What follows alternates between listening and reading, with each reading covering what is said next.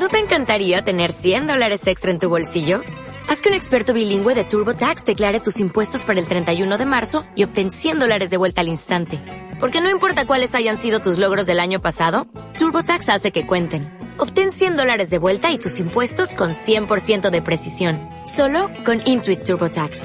Debes declarar para el 31 de marzo. Crédito solo aplicable al costo de la presentación federal con TurboTax Full Service. Oferta sujeta a cambios o cancelación en cualquier momento.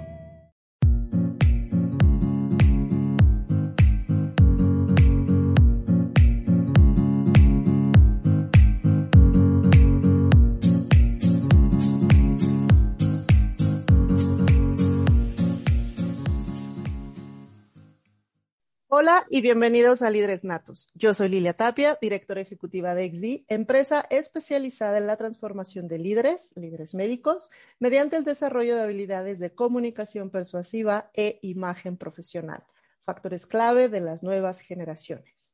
Y porque entre todos somos personas, Líderes Natos permite conocer a través de una amena charla los pasos que llevaron a los líderes de hoy a ser exitosos en su labor profesional, pero sobre todo indagar en esos pequeños detalles que los han llevado a influir de manera auténtica en otras personas.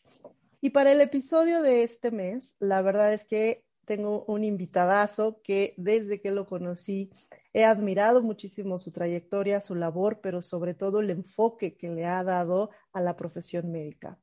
Hoy haremos un pequeño viaje a Colombia con el doctor Adonis Tupac Ramírez Cuellar. Adonis es médico cirujano especializado como cirujano de cabeza y cuello con formación en microcirugía, er, ecografía, cialoendoscopía y cirugía laringia. Es investigador con maestría en epidemiología clínica y maestría en educación avalado por Colciencias y par académico del Ministerio de Educación. Hace aproximadamente siete años, Adonis, después de una crisis de salud, decidió replantear su vida personal, profesional y familiar. Y esto lo llevó a iniciar con la actividad física, realizar deporte aficionado de forma competitiva y volver a escribir poesía y prosa. Logró afrontar grandes retos como triatlones de larga distancia, motivar a otras personas a cambiar su vida desde el deporte y descubrir que es una gran herramienta para el emprendimiento. En su profesión, identifica que la deshumanización en la atención nos ha llevado a una crisis muy profunda y desde la escritura ha descubierto que se puede lograr una empatía entre el profesional de la salud y los pacientes. Además, estas herramientas también brindan una cura espiritual para los pacientes con enfermedades graves como el cáncer. En ese sentido, ha creado el, concepto de salud empática, que permite a través de una metodología aprobada volver a la esencia de la medicina para tratar al paciente como un ser integral y apoyados en nuestra vocación de servicio. Es creador del programa cirujano de cabeza y cuello viajero con un método de educación médica en patología de cabeza y cuello de atención primaria y en técnica quirúrgica para hospitales nivel 2. Director de la Fundación Vida y Retos que a través del deporte y el arte busca fortalecer y apoyar a jóvenes y recursos. Por supuesto, tiene múltiples publicaciones en diversas revistas científicas, también es escritor, colaborando con un capítulo más recientemente en el libro Superpoderes Humanos y es autor del libro La soledad del cirujano.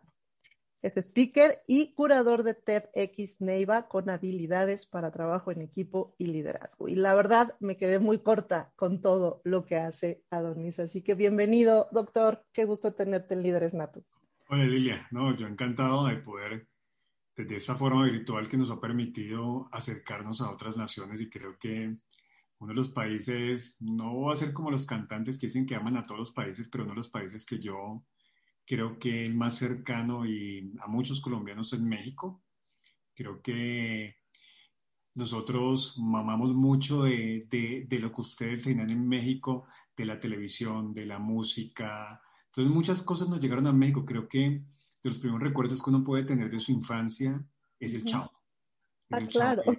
Entonces, creo que llevamos a México en el alma y aquí somos fans número uno de la ranchera, eh, de muchos cantantes mexicanos. Aquí pues amamos a Juan, amamos a Juan Gabriel, Rocío. Era mexicana, era mexicana adoptada.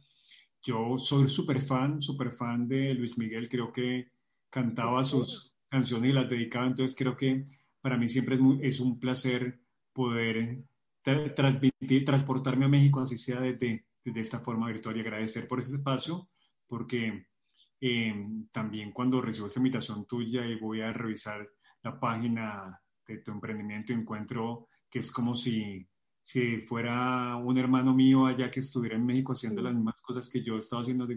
Para mí fue un placer y como una alegría cuando, yo creo que es con lo que, esta alegría que sentí cuando vi ese emprendimiento y la página tuya, es la misma alegría cuando tú encuentras a un, a un coterrano, a un paisano cuando estás viviendo fuera del país y que te llena el alma saber que, que hay alguien allá también haciendo algo parecido a ti fuera del país. Entonces, esa misma alegría sentí y creo que esa conexión te, la vamos a explotar mucho y vamos a, a poder trabajar en conjunto porque es la comunicación. Creo que para mí lo más importante ahora es la comunicación. La comunicación. Y, y, tengo una frase que, que, me marca ahora que digo yo, la palabra cura. Claro, y claro. he venido entendiendo con el tiempo. Soy cristiano, o sea, soy católico, no soy el súper religioso, pero es cuando uno entiende que es, eh, es, en las escrituras de la Biblia, cuando hablan del poder de la palabra, o cuando Jesucristo hablaba del poder de la palabra, es cuando dice, empieza uno a entender cosas, empieza uno a entender cosas de, de que la palabra cura y nosotros tenemos ese poder como personas del común y como médicos saber usar la palabra para empezar desde ahí el proceso de curación con los pacientes.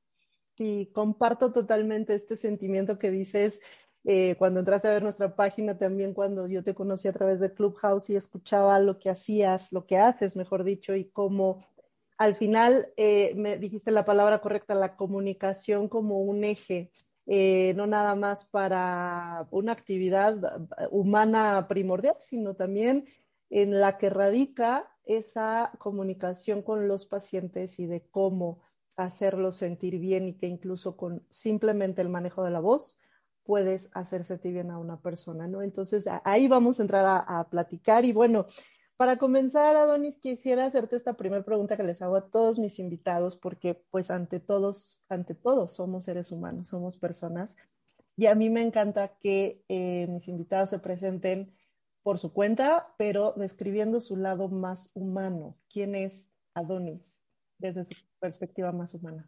Bueno, yo creo que si me vamos a buscar la parte más humana, soy una persona eh, muy, soy una persona sensible, muy sensible, muy entregada a los demás, con una amplia vocación de servicio. Creo que las cosas que más me gusta a mí hacer es poder servir, poder ayudar y es de los placeres que uno tiene más grande cuando uno puede ayudar, cuando uno, puede, cuando uno da.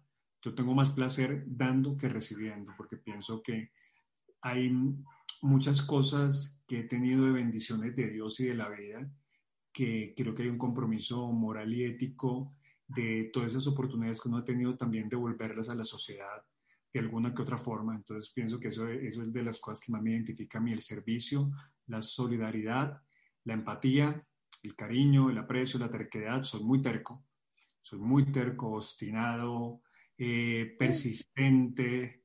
A veces he aprendido a usarlo en forma adecuada porque a veces uno no lo sabe usar, pero soy muy persistente, muy persistente y, y mm, creo que de los mejores retos que me pueden pasar a mí en la vida es cuando me dicen no se puede o, o usted no puede. Claro. Cuando más me motivan a decir sí se pueden hacer muchas cosas y y desde ahí he, hecho mi parte humana, eh, volverme a reencontrar nuevamente con ese niño que soñaba, con ese niño que quería hacer tantas cosas. Yo quise mucho cuando era niño ser médico, creo que fue mi primer sueño, no tuve ninguna influencia familiar, pero yo siempre quise ser médico porque yo me imaginaba eh, trabajando en las zonas rurales, trabajando en áreas de guerra, que lo contemplé en un momento, pero las cosas no se dieron. Quise trabajar en un tiempo, un tiempo recién terminé con médico, con Médicos Sin Fronteras, pero no se pudo dar porque yo me imaginaba, soñaba ya cuando estaba haciendo medicina, poder estar trabajando con Médicos Sin Fronteras en África, en zonas de guerra. Siempre fui muy de, de ese corte social, soy, soy de pensamiento político de izquierda, pero pues no, no, es, no esa recalcitrante ni esa, sino una izquierda amplia eh, y de la parte humana, eh, además soy un, un, esposo que cada día lucha por ser mejor esposo. Eh, no soy papá, pero tengo una hija casi adoptiva, que es una hijada. Entonces, encontrándome en esas habilidades de poder enseñarle a ella lo mejor de la vida, a que sea una buena persona, porque para mí lo más importante es que ella aprenda a ser una buena persona. El resto, si quiere ser o no profesional, si quiere, no, a mí no me interesa eso. Yo creo que yo me daré por bien servido, si ya lo que yo la considero mi hija, es si ella es una buena persona, solidaria, eh, trabajadora, entregada a los demás, con vocación social, con compromiso social. Creo que si, si, si logro eso, eh, creo que consideraré que, que esas herramientas que le di las supo usar bien mi querida Paula. Excelente, qué bonito, Adonis. Gracias por compartirnos eso. Ahorita hablabas un poquito sobre eh, lo que te llevó a ser médico, que al final creo que también, y, y, fíjate qué bonito compartir que también yo de niña jugaba a ser doctora, en la familia nadie, nadie es médico y a eso me dedicaba a jugar con mis primas. Y al final, bueno, sí, llegamos, lo logramos, pero a veces nadie, pues obviamente te dice todo lo que vives en la formación médica. Hay algo que tú identificaste ahorita que estaba leyendo tu presentación, que es esa deshumanización de los médicos, que tristemente forma parte, valga la redundancia, de nuestra formación, porque a veces ante la muerte de un paciente o lloras o rezas o te enfrentas como el médico que tiene que levantar la cabeza y, actuar de la manera más fría para poder manejar la situación. Y a la larga eso pues se va alimentando en, personas que no comunican, ¿no? Que son muy, eh, eh, dan por hecho que las personas nos van a entender. Entonces, de la mano con esto que en la formación de medicina, ahora eh, lo que tú has vivido, el cambio radical que realizaste en tu vida, ¿qué es eso que identificaste? Que lo viste como el punto de inflexión o el factor de cambio para ser un médico más humano. Que me ha vuelto muy técnico.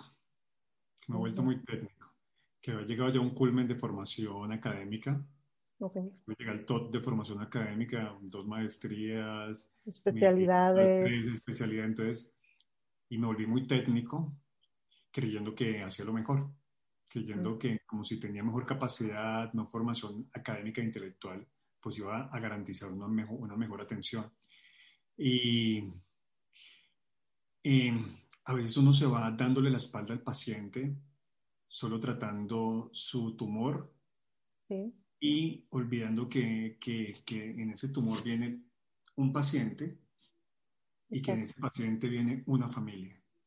Entonces, creo que mm, durante la especialización en cirugía, que son cuatro años, tuve muchos momentos de crisis, de la crisis en la parte humana, de atender pacientes.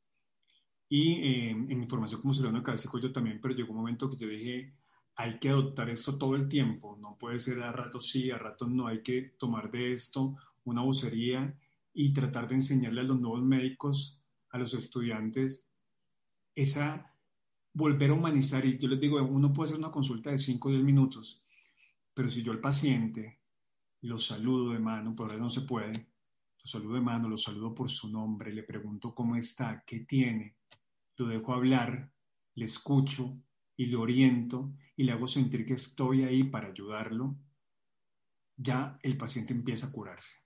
Y eso está absolutamente demostrado por todos los estudios científicos que uno quiera tener. Entonces yo ese punto de inflexión encontré eso de, de volverme muy técnico, solo operar, operar y... Pero digo yo, había que, había que tomarlo esto realmente como una bandera y todo el tiempo hacerlo. Obviamente uno, yo digo yo, va a tener uno problemas con algunos pacientes, sí, porque a veces van a tener situaciones complejas, pero cuando uno está desde la empatía, cuando uno está desde el amor, cuando uno está desde la escucha, es capaz de solucionar hasta el paciente más problemático. Mira, yo era muy obsesivo compulsivo y si algo se me salía como de, de lo que yo tenía estipulado, pensaba en que las cosas no iban bien.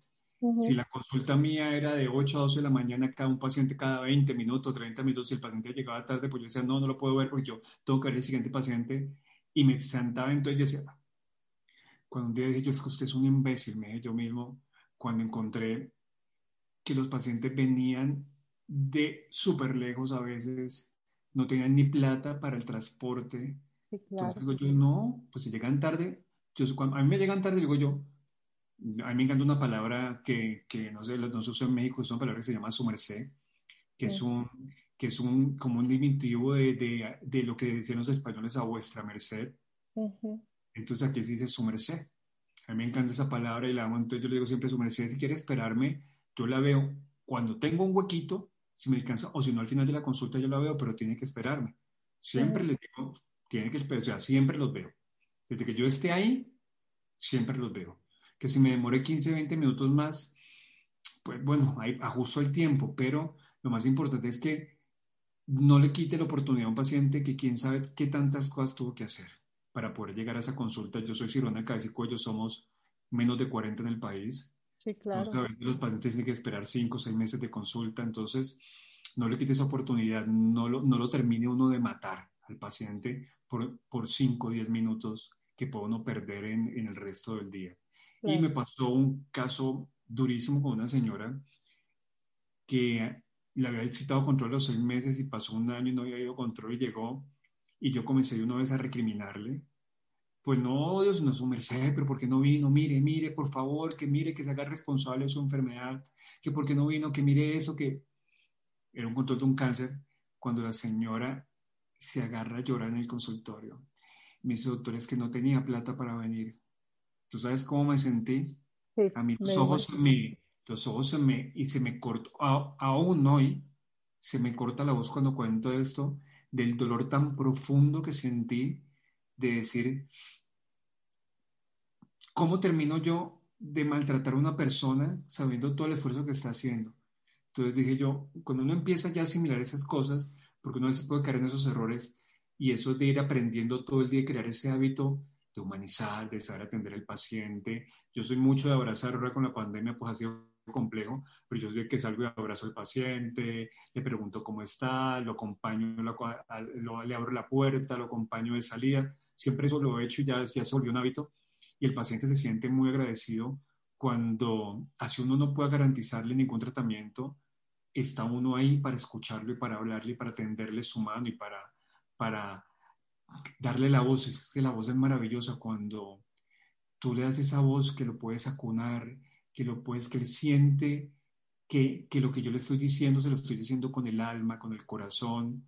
El paciente empieza a tener procesos diferentes en su, en su, en su curación. Así no tengamos uno ya, sea una enfermedad terminal, el paciente va cambiando. O sea, son, son cosas maravillosas que uno va encontrando. Cuando dije, dije yo, ¿por qué no me lo enseñaron antes? ¿Por qué no lo aprendí antes de todas estas herramientas que yo tengo aquí? Yo, o sea, yo tengo las herramientas principales de, de, curar a un paciente, que es la voz, las manos, el abrazo, el cariño. Esas son las herramientas principales que uno a veces dice, ah, esa pendejada no sirve.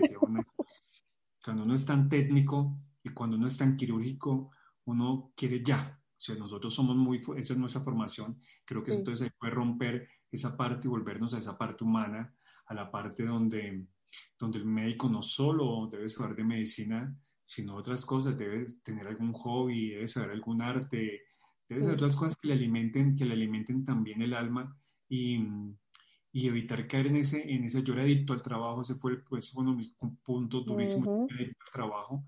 Eh, y no era por el dinero que debía haciendo cuatro y cinco turnos a la semana, sino porque me, para mí mi vida giraba en torno a un hospital me había olvidado lo demás. Sí. Entonces, cuando dije yo, usted es un imbécil, hay que hacer otra vida, hay que hacer más bien cuando decidí comenzar a hacer deporte, hacer los cambios que han sido realmente gratificantes y que me han llevado a, a aprender y a servir de ejemplo para otras personas y poder también enseñar a otras personas a que hay mucho más allá de un hospital en la vida personal, en la vida eh, profesional de, de, un, de, un, un, profesional de la salud. Entonces, hay mucho más, entonces hemos seguido y andando. Adonis, acabas justo de mencionar que el médico debe, no nada más debe saber de medicina para su actuar, para su labor, eh, independientemente de su especialidad, independientemente, porque como bien dices, a lo mejor los quirúrgicos sí son un poquito más drásticos hasta en, su actuar, en su forma de tomar decisiones que, los que solo hacen clínica, pero mencionabas la importancia de que el médico tenga que aprender, porque no, en la carrera de medicina, al menos acá, eh, eh, difícilmente en los programas académicos nuevos se están metiendo temas de, empatía, de habilidades blandas, digamos, de habilidades sociales. Para ti, Adonis, ¿cuáles serían estas habilidades que el médico, mejor dicho, el líder médico debe tener o que tiene que empezar a poner foco o debería de empezar a desarrollar? Primero, debe saber hablar, saber comunicar, saber escribir, saber redactar, saber leer, porque eso a veces hasta lo perdemos los médicos. Eh, de, los, de otras habilidades, el liderazgo, debe ser un buen líder, la capacidad de aprender a ser líder, ser resiliente, ser empático, ser recursivo, ser flexible. Em, debe tener la capacidad de aprender y desaprender. Esa capacidad es muy importante. Mira, yo tengo un decálogo que yo diseñé para, las, para la profesión médica, un decálogo que yo diseñé, que yo me puse a pensar que muchos, muchos tenían decálogos y tenían decálogos y técnico yo, y eso es como un, como, como, el norte que te marca uno como un derrotero. Entonces, para mí ese decálogo es el decálogo del profesional quirúrgico, conocimiento del diagnóstico, técnicas quirúrgicas y cuidados posoperatorios, abordaje integral del paciente, uso adecuado de técnicas de comunicación, lenguaje no verbal y la forma de dar noticias complejas, uso de redes sociales como mecanismos de comunicación y educación a pacientes, colegas y estudiantes de la salud, equilibrio mental entre la vida profesional y la vida familiar, capacidad de enseñar desde el ejemplo, uso adecuado del tiempo, disposición para aprender y desaprender evitando dogmatismos, capacidad de escuchar, humanista y con proyección social. Hay muchas más que pueden venir ahí, pero creo que fueron las 10 más importantes que yo comencé a resaltar, cuáles deberían ser ese horizonte que yo deba tener en mi profesión médica. Entonces, de, de, ahí comenzamos a uno, cuando comienza a buscar ese horizonte, empieza a trazar ese derrotero para poder cumplir con eso que uno quiere ser yo quiero ser eso, pues te cumplir eso. Y eso también, mira, yo fui magistrado del Tribunal de Ética Médica del Huila, el departamento donde yo vivía antes, renuncié porque me cambié de residencia, entonces ya no podía ser magistrado, fui seis años, y más del 98% de las quejas que llegaban a los médicos por, de, tipo ético es porque se rompe la comunicación. Ok. Se rompe la comunicación. Algo tan básico. Se rompe y ahí entra uno en que, en que se rompa la relación médico-paciente. Y eso va siendo como una bolita. Entonces, un problema que es pequeño termina después en una cosa así de grande, creándole al médico estrés porque tengo que llamarlo a abrir una investigación, abrirle, a, citarlo a, que haga, a que haga sus declaraciones. Entonces, terminan, eh, terminamos ocupando algo, ocupando el sistema judicial por cosas que se pueden solucionar con solo aprender a comunicar aprender a hablar y a escuchar, porque no sabemos escuchar tampoco. No sabemos escuchar, no escuchamos al paciente. El paciente nos va a contar y no lo vamos callando.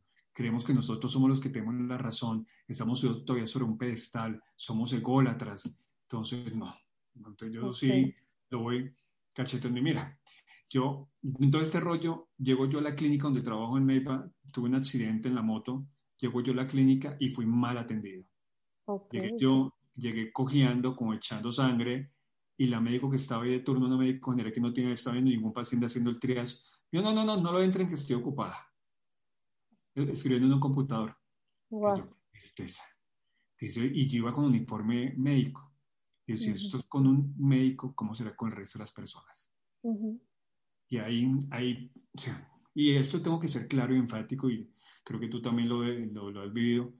Creo que hay mucho profesional de la salud que no tiene nada que hacer ejerciendo la medicina son, extremadamente malas personas y no tienen por qué ni siquiera ejercer la medicina. Entonces, y, es complejo, es complejo porque cuando nos critican, cuando nos critican, cuando hablan porque generalizan, digo yo, ¿cuántas veces no tienen razón por los malos tratos que han recibido de muchos profesionales de la salud que no saben comunicar, que no saben acercarse al paciente? Todo empieza desde ahí. Totalmente, y, sobre todo cuando te das cuenta que tal vez en algún momento tú también lo hiciste, ¿no? Claro, muchísimas veces. Muchísimas veces fui, fui, fui em, como te decía yo, obsesivo compulsivo, entonces no permitía que salirme de ahí, de ese esquema, y si no lo cumplían, pues no. Entonces, ni no, y no, y no, y me paraba, era terco en ese sentido. Te digo yo, ¿cuándo? Digo yo, qué estúpido que fui. Dios mío, que me perdonen todos esos pacientes que en algún momento pude herir y pude lastimar sin querer hacerlo porque uno cree que está haciendo las cosas bien y cree que ese es el camino. Claro. Entonces, digo yo, no tuve alguien que me mostrara otro camino, no tuve alguien realmente con un ejemplo claro de ese otro camino, no lo tuve, no lo tuve, o sea, fue, me tocó ir buscando, buscando y buscándome y volviendo, cuestionándome, para decir, viejo men, se puede ser muy buen profesional, pero si no es una buena persona, no sabe comunicar, si tiene tanta, no solo con los, no solo con los pacientes, sino con su equipo quirúrgico, pues está en la, en la inmunda. Claro.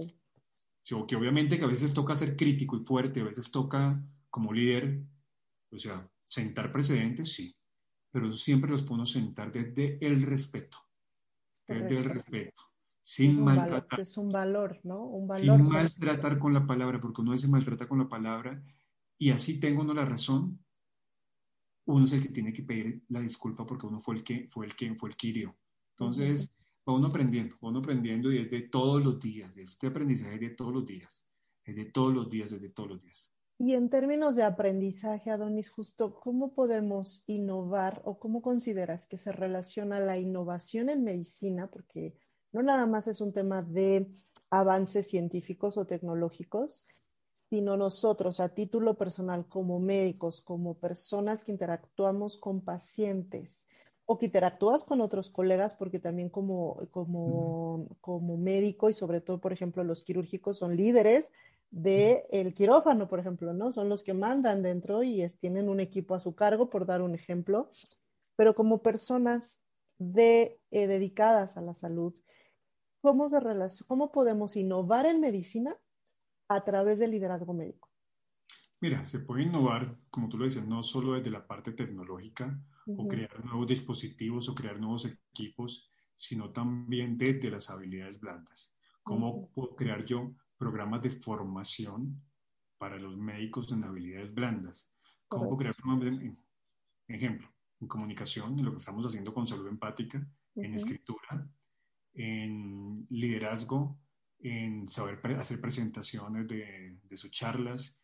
tengo un programa que se llama de, de mentoría, cómo que ellos puedan ser también mentores o cómo ayudarlos a encontrar ese norte que a veces están tan perdidos, como yo los encontré ese norte. El programa de mentoría va con cuatro aspectos que es eh, mostrarle al médico general, al recién egresado y al estudiante de medicina que la formación en medicina no es solo clínica o quirúrgica, que es lo que nos hacen ver a nosotros. O sea, tú tienes que ser internista y cirujano y después con dos, tres especialidades para ser exitoso, entre comillas.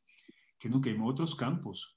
Está la investigación, está la medicina social, está la, la, parte de biomédica como médico, están los sistemas, está la parte de administración, o sea, muchas especialidades que tú puedes ejercer como médico en un campo súper amplio, que uno, que uno también lo hacen feliz y también lo hacen hacer muchas cosas más que simplemente ser un médico clínico o quirúrgico. Entonces, desde ahí también podemos innovar desde saber ayudar a los demás, desde mostrar caminos.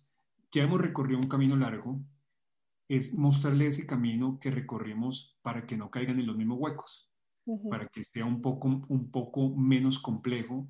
Es como cuando tú le preguntas a, a los amigos que van a viajar a algún país, hey, deme las recomendaciones de dónde, qué hoteles voy, dónde me voy. Entonces le muestran el mapita, yo hice esto, esto, esto, y le, y, le, y le, dicen, pues fue lo que a mí me funcionó. Y uno puede seguir el mismo mapa o saltarse algunas cosas porque puede que no le funcione, pero es buscándole, mostrándole eso a los, a los colegas y a los médicos en formación. Es, desde esa parte se puede innovar la formación en mindfulness, como el, el, el autocuidado de la salud mental, el autocuidado la salud física, que hagan actividad física. Y la otra formación muy importante es la educación financiera para los médicos, porque somos desastrosos. Ni sabemos de esos temas. Somos desastrosos desastrosos, desastrosos. Entonces, ¿cómo hacer una? Yo tengo un taller también de gestión del tiempo y gestión de emociones, y en la gestión del tiempo les digo, hay que planificar. Y tengo, tengo una, una, eh, pues una alianza para hacer toda la parte de la, de la planeación financiera, porque yo también eso no tengo ni idea, pues ahí lo hago y he ido aprendiendo de cómo aprenden a hacer planeación financiera para que no hagan todas las embarradas que uno hizo y todas las pérdidas de plata y las deudas grandes por creyendo en proyectos, en proyectos y emprendimientos. Mira, yo fui socio de discotecas, perdí plata, fui socio de almacenes, perdí plata, porque nunca estuve pendiente de eso y porque no sabía de eso. El emprendimiento que uno toma, uno tiene que estar pendiente y tiene que ser algo que uno conozca, uno tiene que estar ahí para el emprendimiento, si no, no lo haga, si no va a perder tiempo. Ya cuando lo consolide, puede uno comenzar a delegar y a conseguir aliados o, compañeros para ese emprendimiento. Eso es lo que estoy aprendiendo. Y, y, todo este tiempo la pandemia me he, formado, he estado formándome en toda esa parte de, emprendimiento, de, de, negocios. Entonces, creo que eso me ha servido también y la pandemia me sirvió para abrir la mente a esas cosas y, y buscar desde esta orilla comenzar a, a, formar y hacer esa innovación, esa innovación en el aprendizaje y en crear habilidades blandas. Yo tengo un taller también de medicina narrativa que también es innovador porque aquí nadie lo hacía, lo hacían en algún sitio, después donde el médico buscar esa empatía del médico hacia el, hacia el, hacia el paciente, el paciente es el médico, desde la escritura. La, escritura es, es, eh, es, sanadora cuando yo puedo de las palabras poder sacar tantos miedos, tantos temores, eh, tantos dolores que a veces guardamos nosotros como médicos, poderlos compartir con otros. Y yo les digo siempre a mis colegas cirujanos y médicos que les digo yo que son escritores de closet, porque apenas ven que alguien escribe, ellos se, ellos se animan a compartir lo que escriben. Y encuentro una gente que escribe maravilloso. Exacto. Y, con, y con, con, una narrativa y con unas cosas que yo he llorado en más de un taller de estos, escuchándolos a ellos escribir prosa, o, eh, leer la prosa, la poesía que han, que han, que han hecho. Y eso yo pienso que la, la, innovación está de pequeñas cosas, o sea, uno puede innovar, sí, por pero la innovación está desde pequeñas cosas, desde pequeñas cosas innovar. ¿Cómo puedo mejorar yo la atención a mi paciente?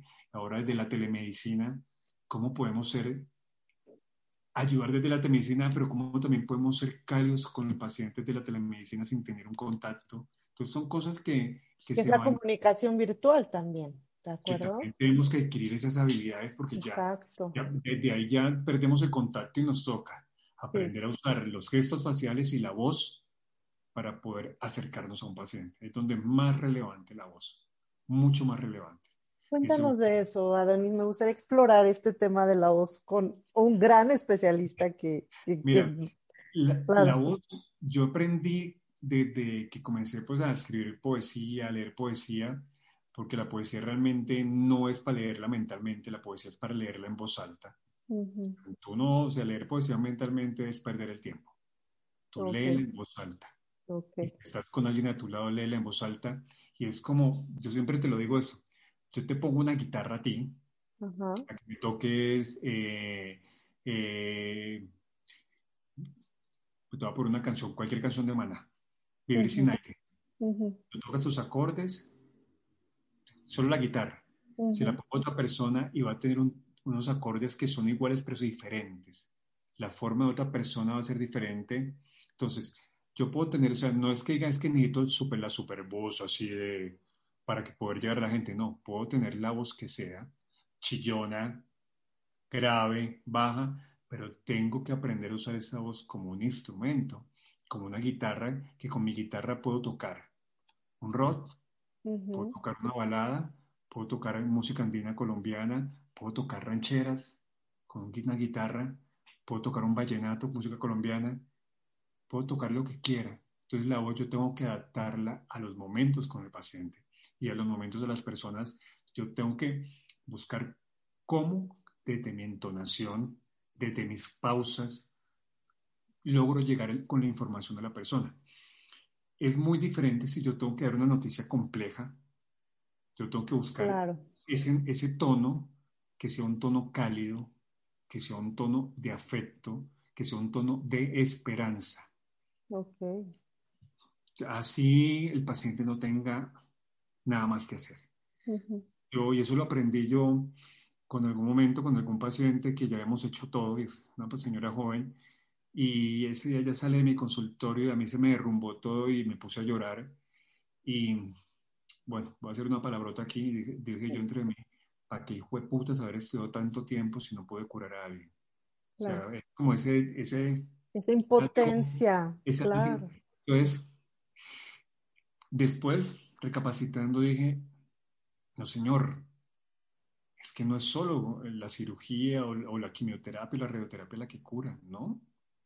Si ya eso no está, está el amor, la, hay muchas otras formas, la meditación, el yoga, hay muchos tratamientos adicionales que también me van a ayudar a curar, pero si no, está la voz, está el abrazo, está el afecto, la palabra, el cariño. Ahí está, yo siempre tengo algo que dar para el paciente. Y yo siempre he dicho, siempre tenemos para darle esperanza si se vaya a morir el otro día. Siempre tenemos que darle, mostrarle que si se vaya a morir, pues no sabemos si puede morir otro día o morir ese mismo día, pero la esperanza es que ese momento que está, esté para los demás, para los que él quiere estar, para los que él quiere estar, que ese momento logre conectar con las demás personas, así se vaya ya en ese momento. Y, y es placentero cuando, placentero entre comillas y doloroso, cuando tú logras conectar con esos pacientes y se van tranquilos, se van, se duermen, se quedan dormiditos y se van tranquilos. y sienten alivio. Y se van con una mirada de amor y de agradecimiento. Y, y, es un bonito. Yo he tenido varias experiencias de esas con pacientes, pero es esa, e, es esa, esa de saber que siempre hay algo. Entonces la voz, la voz, no importa el tono, el, el tono, el timbre de la voz, perdón, tú la puedes usar de la forma que quieras y la sabes y la aprendes a usar para poder llegar a todas las personas. Hay voces chillonas que tú dices, ves esa voz, mira una voz, mira una, una cantante que me encanta, que es mexicana, que la adoro porque es que es, es toda una hembra, pues que es Alejandra Guzmán. Puede ser pues, chillona, puede ser ronca, puede ser, te la puede chillar, te la puede ronquear la voz. Y tú la escuchas y dices, wow, wow, dice uno, hay otro cantante que cuando habla, habla horroroso, que yo, este man, como habla de horrible, que es Ricardo Montaner, que habla horrible. Y cuando canta, digo yo, este man, ¿dónde saca esa voz? Ok, ok. Entonces, nosotros tenemos que hacer como ese papel de artistas, de cantantes, de poder esa voz usarla para eso. Porque nosotros, esa es nuestra primera herramienta de trabajo. La voz, la voz las manos y todo, obviamente todos comandado por el conocimiento, que debemos ser, tenemos obviamente un conocimiento amplio de la parte académica, la parte médica de lo que hacemos, pero pues ese conocimiento, si no lo ajustamos a la parte humana, pues no sirve para nada. Así es. ¿Tú consideras que justo la voz, estas modulaciones que, que, que has hecho, que haces cuando te comunicas con los pacientes, ¿Es tu gran secreto para influir en los pacientes? No, yo creo que son muchas cosas, son muchas cosas. Yo creo que es, es la coherencia. Mira que muchos pacientes me siguen en redes y, no, y inclusive sin conocerme llegan y me cuentan y me dicen, doctor, yo lo sigo y todo, y me lo me dicen, doctor, qué bueno que siga publicando. Yo hago una columna en un diario de, mi departamento, que se llama el diario El Huela. Hago una columna donde escribo todo un poco, pero más sobre todo desde la, la parte positiva escribo ahí. Y em, ellos, pues, yo tengo un programa que se llama Poesilina, que leo poesía los fines de semana, los sábados para... empecé leyendo, pues, a, dedicando a los médicos durante la pandemia y entonces me, mandaban escritos médicos, pacientes, colegas, enfermeras, mucho personal de salud. Yo leía los escritos de ellos, escritos de otros poetas. Entonces ellos empiezan a ver esa coherencia de que ese man que aparece en redes sociales hablándole es el mismo que está en el consultorio sentado hablándoles. Claro.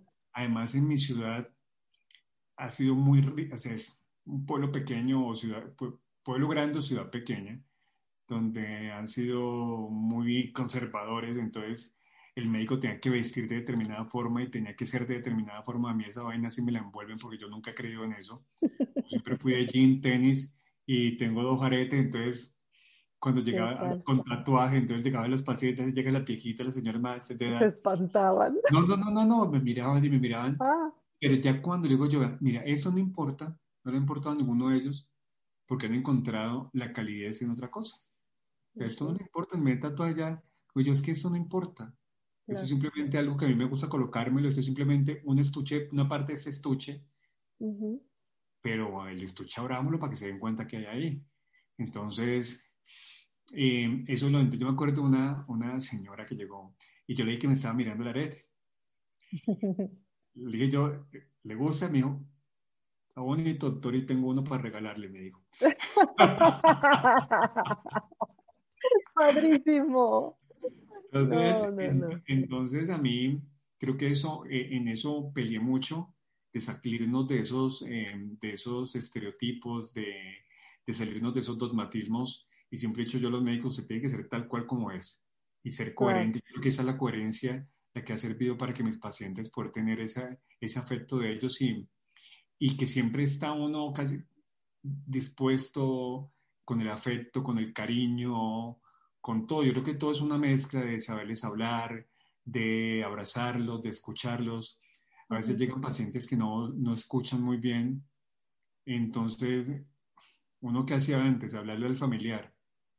Y el paciente ahí, yo me voy para el lado y le pregunto que si puedo ir por alguno de los oídos, me voy y me siento al lado de él y le hablo al oído. Entonces, si es un señor o una señora, ya le digo yo, bueno, venga que yo voy a hacer aquí hoy su novio, lo voy a, lo a hacer Entonces, yo también soy muy jocoso, mamo gallo en delante de la consulta. Mamar gallo es aquí tomar del pelo, pues. Decimos en Colombia mamar gallo. Entonces, soy muy jocoso, entonces eso también hace que se rompan, pues, como esos prototipos y que el paciente se sienta más alegre, como más en confianza, más en confianza y trato de usar el lenguaje acorde para cada paciente.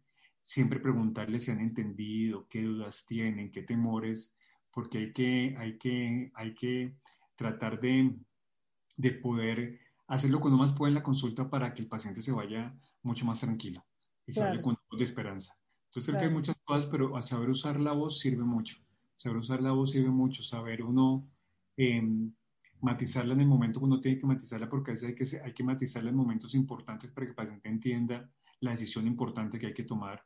Entonces ahí hay que tonar un, montar un tono más dramático, le digo yo, que es el momento donde uno sabe, debe contar al paciente cómo es el camino, cómo es el camino, porque a veces se necesitan esos tonos también. Exacto. que entienda la importancia de lo que estamos haciendo y entienda la importancia de la decisión de él de seguir el camino.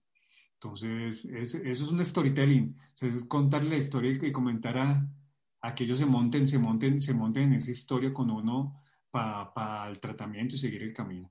Claro, Adonis, y en esta coherencia de los elementos que hacen con o que eh, aplicas, implementas con tus pacientes en la comunicación, todos los elementos, como tú me dices, pues es que no es una cosa, son varios elementos que hay que integrar en, en, la comunicación, en la atención, en que se sientan que se sientan aliviados, porque a lo mejor, como tú dices, hay enfermedades que no vas a poder curar. Eh, y sobre todo los casos que llegas a recibir por las, las, especialidades que tienes, pues ya te llegan casos donde dices, a ver, por más que me ponga a estudiar, a leer, no va a haber muchas opciones. Pero en esta coherencia de acciones, ¿cómo lo trasladas a la, al liderazgo o a liderar un equipo eh, a nivel quirófano, a nivel hospital, a nivel colegas? ¿Cuáles son esos elementos que tanto los aplicas tanto con tus pacientes como con tus colegas? Bueno, eso también me tocó aprenderlo porque yo era obsesivo compulsivo y creía que si llegaba y gritaba y tiraba pinza porque no estaban las cosas como eran, entonces hacían las cosas. Y me arrepiento cuando me, me, toman del pelo las instrumentadoras y los colegas, ya no tira pinzas, entonces yo a mí me da vergüenza, me da vergüenza eso que hacía. Y ahora estoy en una nueva ciudad donde no había, no, no, no partos clínicas nuevas donde no había cirugía cardíaca y entonces tengo que empezar desde enseñar al equipo. Entonces, lo primero que tú debes hacer es enseñar. Enseñar. Hay que ser humilde. La, principal virtud que uno debe tener como líder es la humildad. Yo tengo que poner el mismo nivel de mi equipo y hacer sentir al equipo que ellos tienen la misma importancia y relevancia en la decisión dentro del quirófano.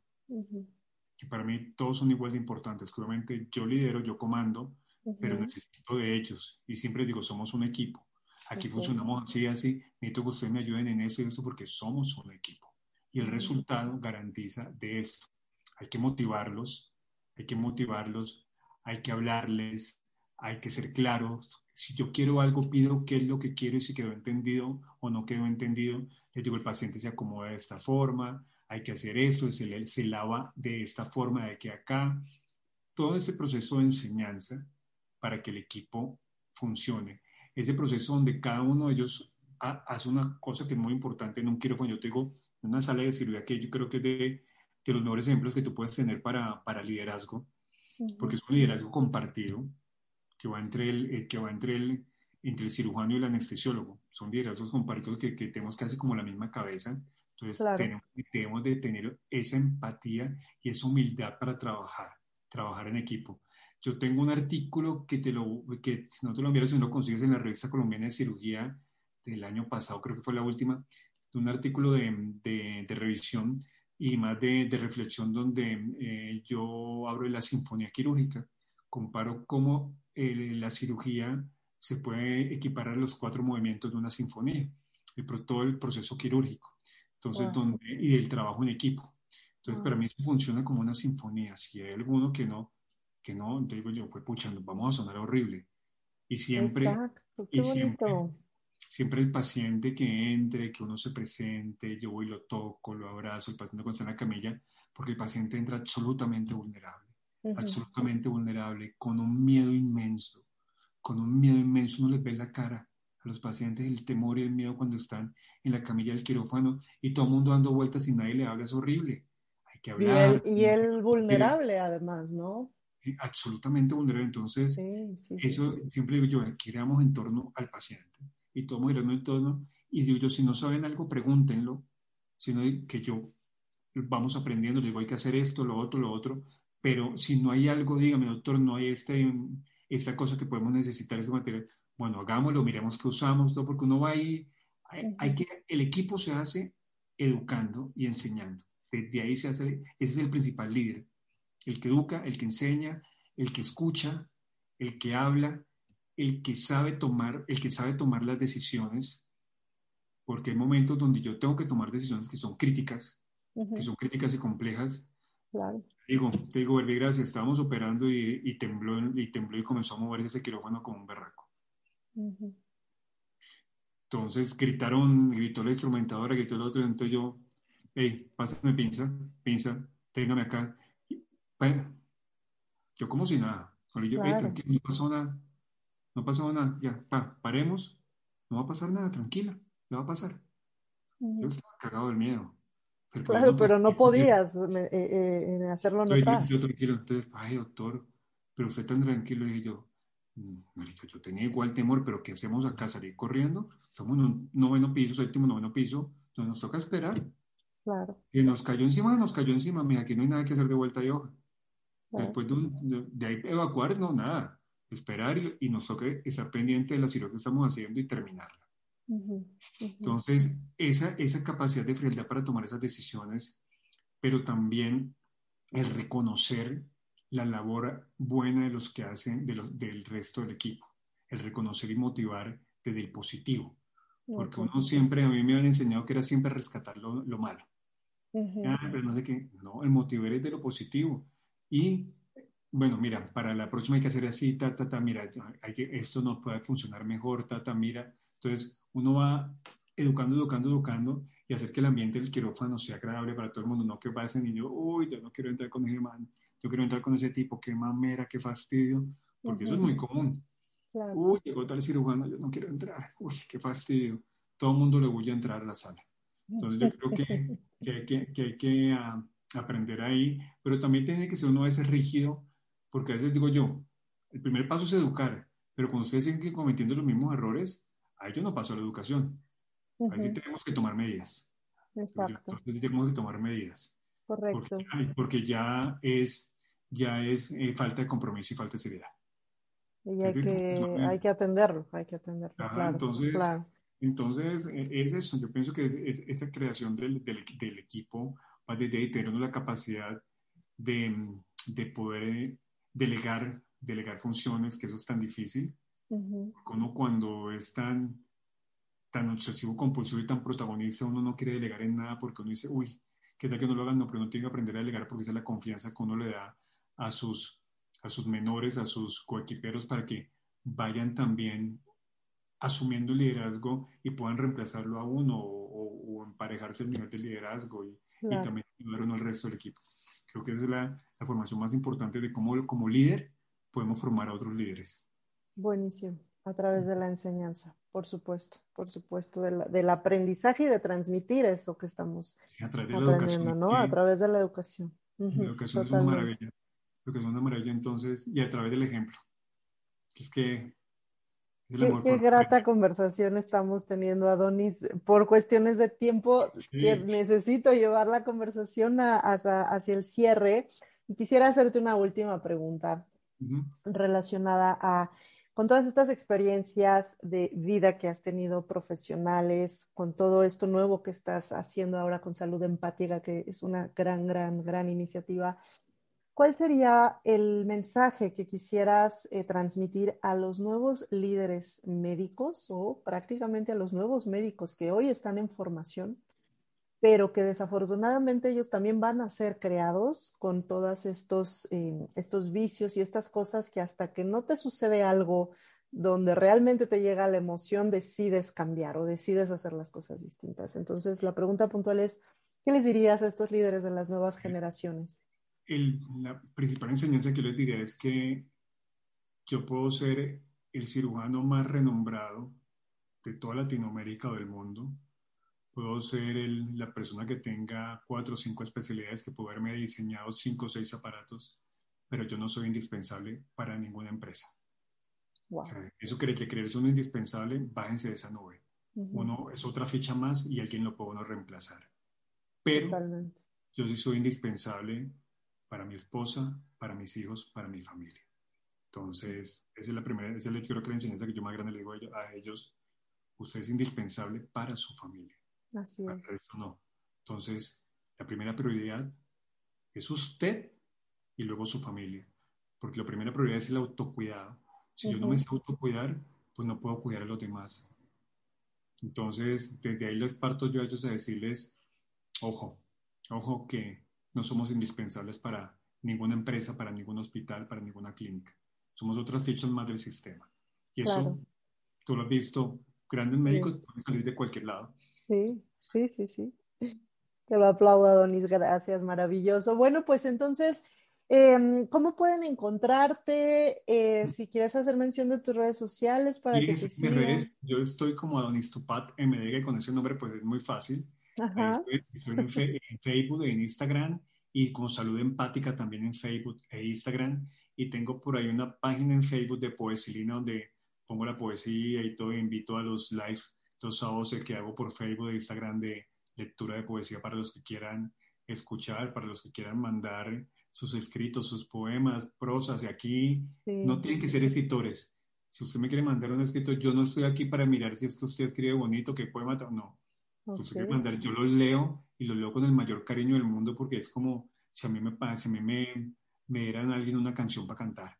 Entonces, ahí las interpreto con, con, con, con, el corazón y con cariño. Entonces, eso está bien en redes, los quieran y, y consolidar este año, este proceso, eh, continuar con los cursos de formación, que creo que es, el, es el, eh, la herramienta más grande que tenemos, el compromiso más grande que tenemos como profesionales de la salud es educar, educar, educar y hacer una educación accesible para todos, para todas las personas. Creo que ahí está, ahí está el plus que nosotros tenemos y si tenemos la capacidad, si tenemos las habilidades para hacerlo, esto no nos guardemos esto, no nos guardemos porque el día que nos vayamos para el otro barrio, pues todos vamos para allá. Eso sí, sin duda, sin lugar a dudas. Y felicitarte también, ahorita que hablabas de la lectura de, la, de, las, de los poemas. Hace poquito vi un video tuyo eh, leyendo poemas a pacientes que estaban recibiendo quimioterapia y, estamos haciendo este ejercicio increíble, en esta clínica y inclusive ya hay pacientes que llevan sus poemas o llevan poemas y los leen. hay pacientes que los miércoles lo hacemos a las 10 de la mañana, pero a veces hay pacientes repetidos porque siempre cambian pues las sesiones de quimioterapia cambian, pero la gran mayoría lo han recibido bien, lo reciben, o sea, sienten como esa, e, esa calidez que uno quiere dar, porque a veces es un ambiente tan frío y tan hostil una sala de quimioterapia, a pesar que la gente que está trabajando ahí es tan cálida, creo que las personas más cálidas que de un hospital son las personas que trabajan en una unidad oncológica, pero los ambientes son muy fríos y muy hostiles, o sea, es una cosa... Totalmente. totalmente. Entonces, cuando uno llega ahí, entonces a tarde y vamos, vamos, estamos empezando un taller de narrativa con los pacientes. La idea es poder publicar un libro con las narraciones que ellos hagan. Entonces, okay. un taller de narrativa que está siendo interesante, saliendo interesante, de que nos expresan. Yo los he puesto a, a, que escriban cartas de perdón, a que escriban cartas como si yo fueran unos niños, unos ejercicios bonitos y, y te cuento que, que pues no, no he llorado porque me da esa vergüenza ahí, pero sí, sí, sí me imagino todas las emociones. Salen uno con el corazón en, en, la mano y como les digo yo a ellos, cuando me agradecen, digo yo no, yo no tengo nada que agradecer, ustedes no tienen nada que agradecerme a mí, porque creo que el que más aprende aquí soy yo con ustedes y siempre para mí es una, es una eh, es agradecerles a ellos esa oportunidad que le permiten a uno de poder compartir con ellos, de poder compartir el dolor que ellos tienen en ese momento. Adonis, pues de verdad, todo mi reconocimiento, creo que eh, se me fue volando este tiempo, quiero hacer una segunda parte después, yo creo que si nos da oportunidad. Cuente, yo cuentas conmigo, eh, yo, a mí me encantan estos pasos. Súper, muy bien, pues muchísimas gracias de nuevo. Estamos en contacto, por supuesto, ahí te sigo yo por Clubhouse y nos vemos pronto, gracias. Gracias, gracias y ya nos veremos. Espero pronto estar en México, uno de mis claro países que, sí. amo. Extraordinario. bye bye.